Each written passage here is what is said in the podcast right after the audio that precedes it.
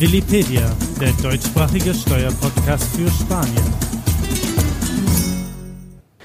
Herzlich willkommen zu Willipedia. Mein Name ist Patrick. Wenn ihr in Spanien leben, arbeiten oder investieren wollt, seid ihr hier genau richtig.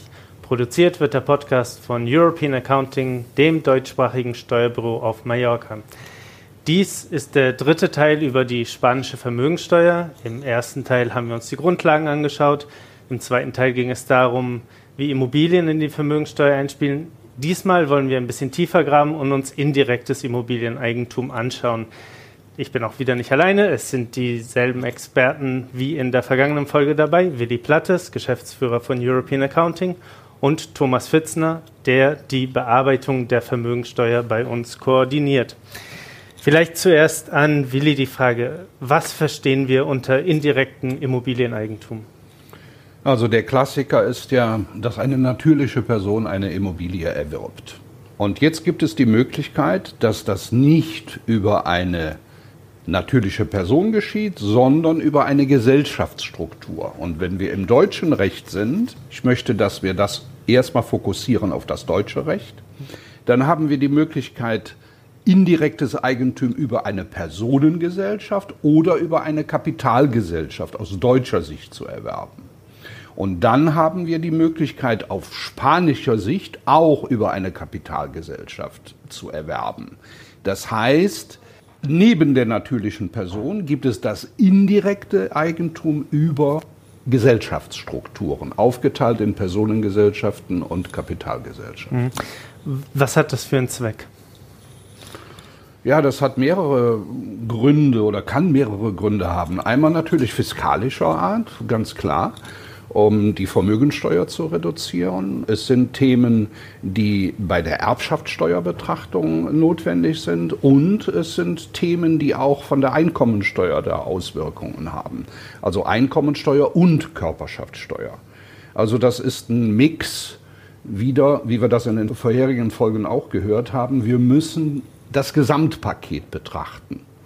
Ein Fall, der natürlich auf Mallorca häufig eine Rolle spielt, wenn es um indirektes Immobilieneigentum geht, sind Ferienimmobilien, die über eine Struktur gehalten werden. Warum würde man das machen, Thomas? Die indirekt gehaltene Ferienimmobilie war bis 2007 ein sehr nützliches und auch ein sehr populäres Erwerbsmodell. Das brachte große Steuerersparnisse es gab aber auch andere Gründe, warum diese Struktur bevorzugt wurde.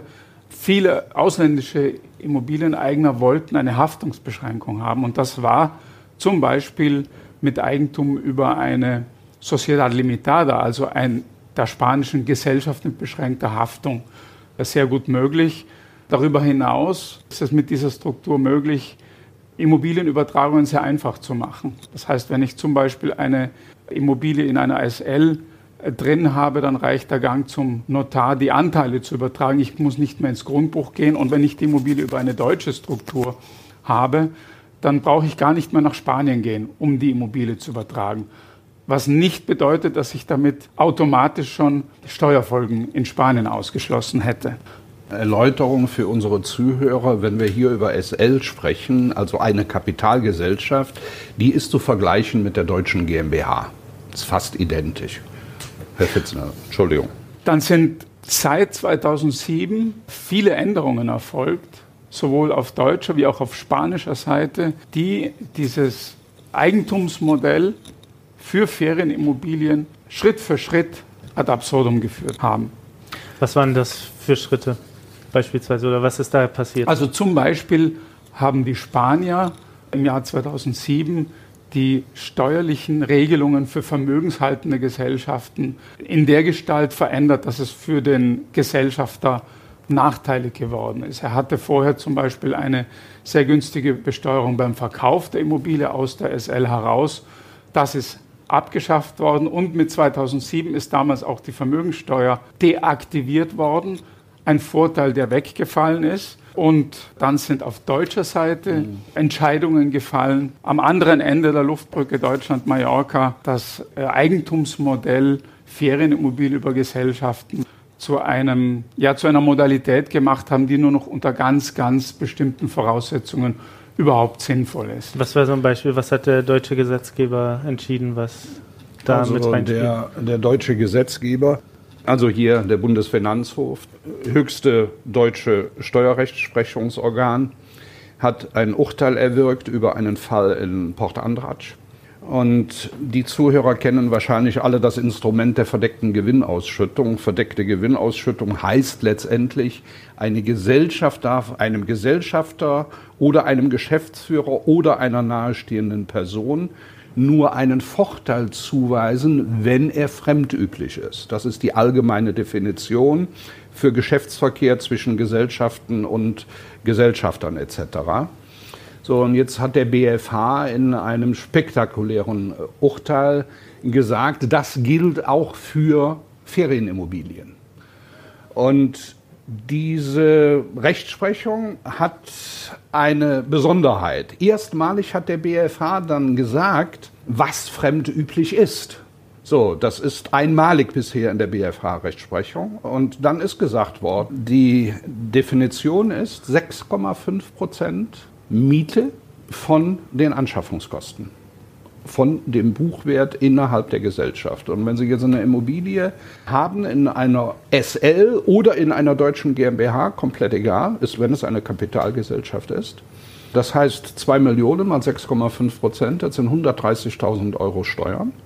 Bemessungsgrundlage, Entschuldigung, also Miete und davon die Körperschaftssteuer in Spanien und in Deutschland auch, wenn ausgeschüttet wird. Also 130.000 Euro muss der Gesellschafter oder Geschäftsführer der Gesellschaft aus dem Nettovermögen als Miete zur Verfügung stellen.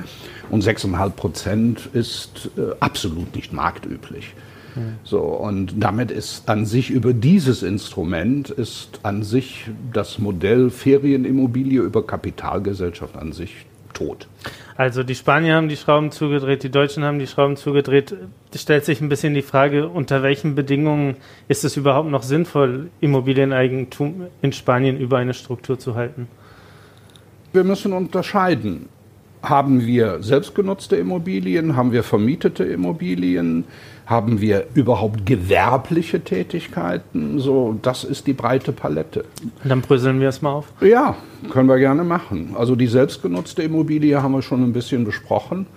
Ich denke mal, da wäre das Instrument der GmbH und Co. KG unter Umständen äh, eine, eine Alternative, was aus familienrechtlicher Sicht unter Umständen interessant ist, dass man die Kinder als Kommanditisten einsetzt und somit vielleicht eine vorgezogene Erbfolge hinkriegt und dass man über, darüber auch bestimmte Freibeträge hat. Äh, Herr Fitzner, wir hatten ja eine verbindliche Auskunft äh, bezüglich der KG mit der transparenten Besteuerung erwirkt. Wenn Sie da vielleicht ein bisschen zu sagen könnten, dass, äh, wie da die Vorteile dann sind, bei der Personengesellschaft wohlgemerkt, weil die KG, wo wir hier drüber reden, ist aus deutscher Sicht eine Personengesellschaft.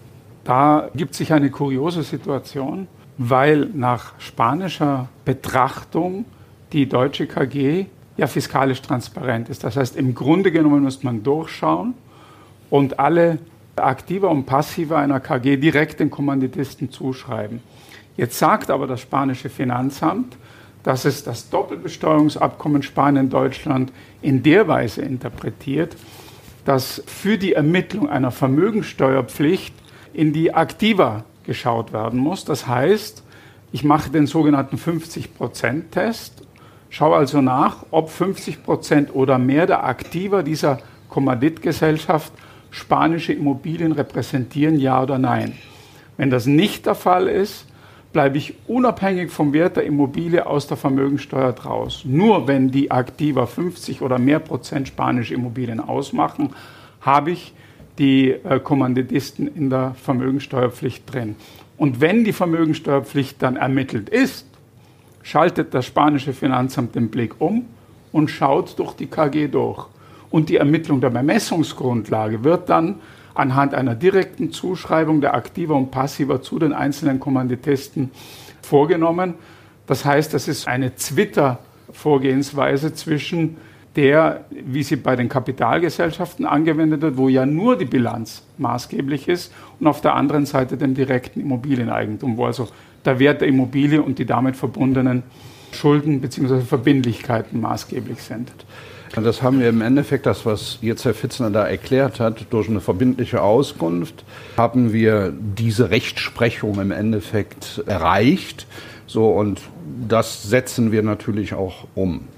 Jetzt ist natürlich die große Frage, die sich im Anschluss direkt wieder stellt, das ist die vermögensteuerrechtliche Seite. Jetzt kommt die einkommensteuerrechtliche Seite. Wenn das jetzt eine selbstgenutzte Ferienimmobilie ist, dann muss ich für jeden Kommanditisten, weil ich transparent durchgucke, eine eigene Selbstnutzungssteuererklärung machen. Also das Modell 210 muss für jeden Kommanditisten dann erstellt werden. Was heißt die Selbstnutzungssteuer? Das ist eine Steuer, die es so in Deutschland nicht gibt. Generell sagt das spanische Steuerrecht, dass jede Immobilie, die nicht als Hauptwohnsitz genutzt wird, einen, einen Nutzwert erbringt, der zu versteuern ist. Entweder durch Vermietung, dann müssen die Mieteinnahmen versteuert werden, oder aber sie steht mir zur Verfügung, dann wird ein fiktiver Nutzwert ermittelt, der dann zu versteuern ist. Also es ist quasi eine Leerstands- oder Selbstnutzungssteuer. Du hast eben das Doppelbesteuerungsabkommen angesprochen, dass wir da die verbindliche Auskunft eingeholt haben. Das heißt, das gilt nur für Deutschland. Für Österreich und die Schweiz gilt das nicht unbedingt. Korrekt, also es gibt einen ganz wichtigen Unterschied zwischen den Doppelbesteuerungsabkommen. Die Klausel, wonach indirektes Immobilieneigentum der Vermögensteuer in Spanien unterworfen werden kann, gibt es nur im DBA Spanien-Deutschland. Die Österreicher und die Schweizer sind von der Vermögensteuer freigestellt, wenn sie indirektes Immobilieneigentum in Spanien haben. Man muss aber berücksichtigen, dass sie das Problem der VGA, also der verdeckten Gewinnausschüttung, dass es das auch in Österreich und in der Schweiz gibt. Das heißt, ich habe zwar ein Problem gelöst in Spanien, aber möglicherweise ein anderes Problem dadurch im eigenen Land. Wobei in Österreich und der Schweiz diese 6,5 Prozent, die der deutsche BFH angesetzt hat, nicht in nationales Gesetz umgesetzt worden ist oder in der Anwendung von den Finanzbehörden, sondern da geht man aus von der marktüblichen Miete, mhm. die in der Regel signifikant unter 6,5 Prozent liegt. Das kann ich mir vorstellen. Jetzt haben wir hauptsächlich darüber gesprochen, wenn man die selbst nutzt. Wie ist das bei äh, gewerblicher Nutzung von Immobilien über ja, Gesellschaftsstrukturen? Ich glaube, das ist ein breites Feld, weil wenn wir die Gesellschaftsstrukturen, das indirekte Eigentum über Gesellschaftsstrukturen äh, sehen, dann kommen wir natürlich in eine Diskussion, die an sich immer geprägt ist darüber, Haftungsfreistellungen zu kriegen. Und Haftungsfreistellungen, das ist die unternehmerische Blickweise, erreiche ich durch eine GmbH und Co. KG, wenn ich jetzt bei Deutschland bleibe. Österreich gilt das Gleiche. Die Schweiz kennt das Instrument der GmbH und Co. KG nicht. Das heißt ja, dass ich den Komplementär in der deutschen oder österreichischen Gesellschaft austausche durch eine GmbH und dadurch eine Haftungsbeschränkung habe. 20, 25.000 Euro und die Kommanditisten können sich frei wählbar als Kommanditisten einkaufen mit einer Beteiligung von 100 Euro und ihre Haftungssumme ist dann auf 100 Euro beschränkt. Somit habe ich ein Instrument, wo ich, ich sag mal, Bauträgertätigkeiten ausüben kann oder andere gewerbliche Tätigkeiten und habe ein Schild, wo ich, ich sag mal, mein Privatvermögen aus der Haftung halten kann. So, das ist immer ein Thema, damit müssen wir uns auseinandersetzen. Und jetzt kommen die vermögenssteuerrechtlichen, die erbschaftssteuerrechtlichen Sachen und natürlich auch Einkommensteuer bzw. Körperschaftssteuer. Dinge, die dort berücksichtigt werden müssen. Aber grundsätzlich ist bei gewerblich Tätigen die Struktur über indirektes Eigentum, das ist ja der Aufhänger gewesen, immer, fast immer gegeben. Die wenigsten investieren als natürliche Person, also mit direktem Eigentum. Was ist nun, wenn ich mich jetzt über die Vermögenssteuer furchtbar ärgere, dass ich die hier zahlen muss und eine Immobilie, die ich selbst halte und überlege, kann ich die noch in eine Struktur unterbringen. Ist das möglich und welche Kosten entstehen da? Also, äh, schwierige Frage. das größte Problem, was wir in Spanien haben, ist letztendlich das Thema der SL. Herr Fitzner hatte das gesagt. Es gibt noch, ich sag mal, zigtausende von selbstgenutzten Immobilien, die in einer SL verpackt sind und über die schwebt überall das äh, Thema der verdeckten Gewinnausschüttung. Das hat keine großen Auswirkungen auf die Vermögensteuer. Nur wenn ich jetzt aus irgendwelchen Gründen aus der SL raus will, dann ist das in Spanien relativ easy. Weil in Spanien kann ich aus der SL-Struktur in eine spanische Kommanditgesellschaft gehen. So, die Kommanditgesellschaft wird in Spanien als Kapitalgesellschaft angesehen und in Deutschland kennt man das Instrument des Umwandlungssteuergesetzes. So etwas haben wir in Spanien auch. Das heißt, ich kann von Kapitalgesellschaft zu Kapitalgesellschaft übertragen ohne auflösungsstille Reserven. Jetzt habe ich aus dem Blick des deutschen Fiskus BFH-Rechtsprechung in Spanien keine Kapitalgesellschaft mehr, sondern eine Personengesellschaft und habe dadurch keine VGA mehr. So, das ist ein guter Trick, aber wir müssen den zu Ende denken.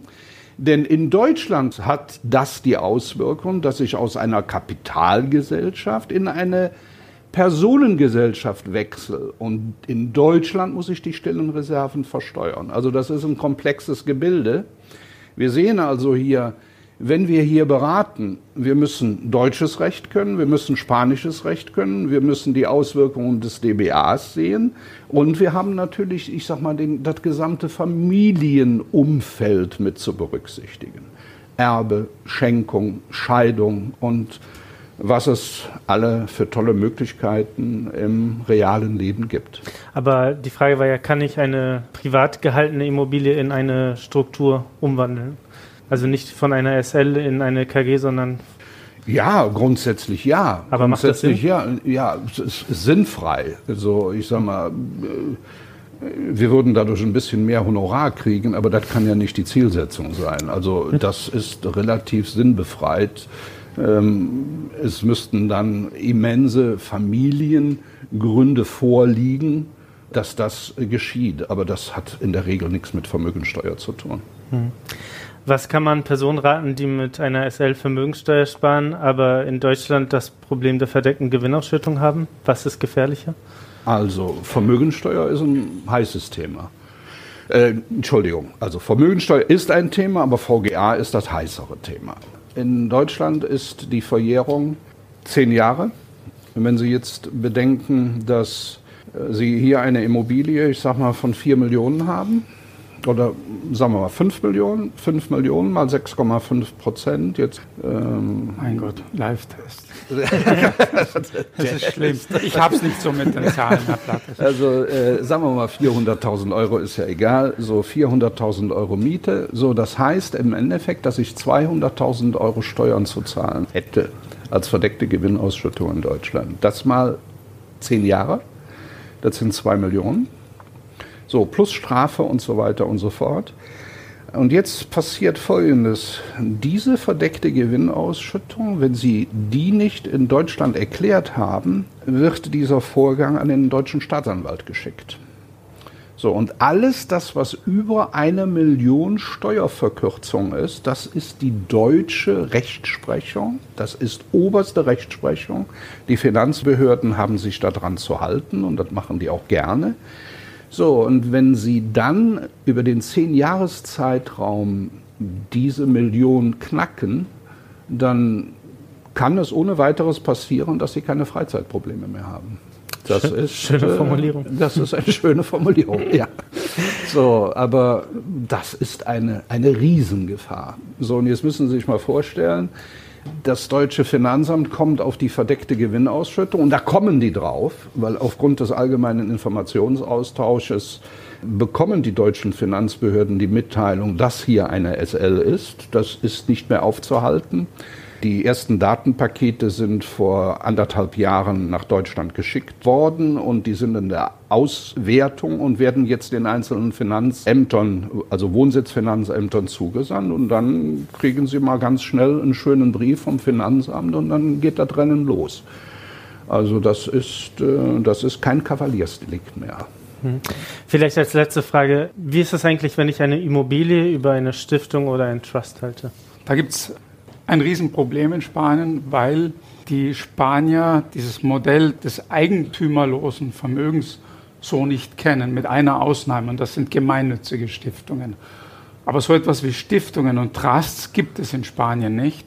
Also Körperschaften, wie sie in Österreich, in Liechtenstein, in Deutschland, in Großbritannien äh, an der Tagesordnung sind, die müssen hier quasi unter vielen Anführungszeichen übersetzt werden von der fiskalischen Struktur und Bedeutung her, um dann abschätzen zu können, welche Auswirkungen die auf die spanische Besteuerung haben.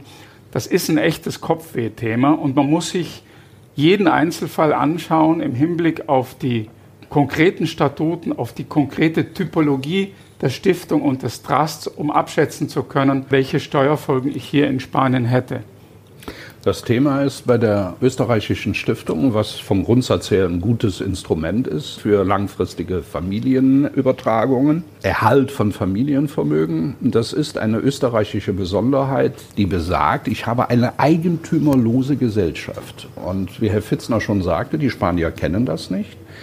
Weil die Vermögenssteuer und die Einkommensteuer, die geht immer durch, transparent und will denjenigen haben, der auch wirklich das Sagen hat. Also dieser Beneficial Owner, der muss gesucht werden. Und das ist also dann kein Instrument, um die Vermögenssteuer zu sparen, weil ich keinen Eigentümer habe. Nein, es muss eine Person oder eine Personengruppe wird ausgewählt, die dann dazu verdonnert wird, ich sag mal, Vermögensteuererklärung abzugeben. In der Regel ist bei diesen Stiftungen dann aber anderes Vermögen da, dass sie den 50-Prozent-Test bestehen und dadurch keine Vermögensteuer zahlen. Aber trotzdem muss ein Beneficial Owner gefunden werden. Also das ist äh, nicht ganz leichte Kost. Das merke ich. Ich glaube, das merken auch unsere Hörer. Es ist ein hochkomplexes Thema. Wer nochmal nachlesen möchte, für den haben wir auch wieder einen Tipp, einen Wegweiser. Was können wir hier empfehlen, Thomas? Wir haben einen, ein Dossier erarbeitet mit dem Titel Gestaltung einer Zukunft ohne SL. Da geht es genau um die Problemfelder, die Herr Plattes beschrieben hat und um die Wege, wie man Problemsituationen ohne die SL weiterkommt oder aus der SL herauskommt. Hm. Den findet ihr auf unserer Website www.europeanaccounting.net. Dort findet ihr auch unsere Wissensdatenbank die genauso heißt wie unser Podcast, nämlich Willipedia mit Doppel-L und I. Unsere Podcasts findet ihr auf Spotify, Apple Podcasts, YouTube und dieser. Das war der dritte Teil über die Vermögenssteuer. Ich freue mich auf die nächste Folge. Bis zum nächsten Mal. Ja, vielen Dank.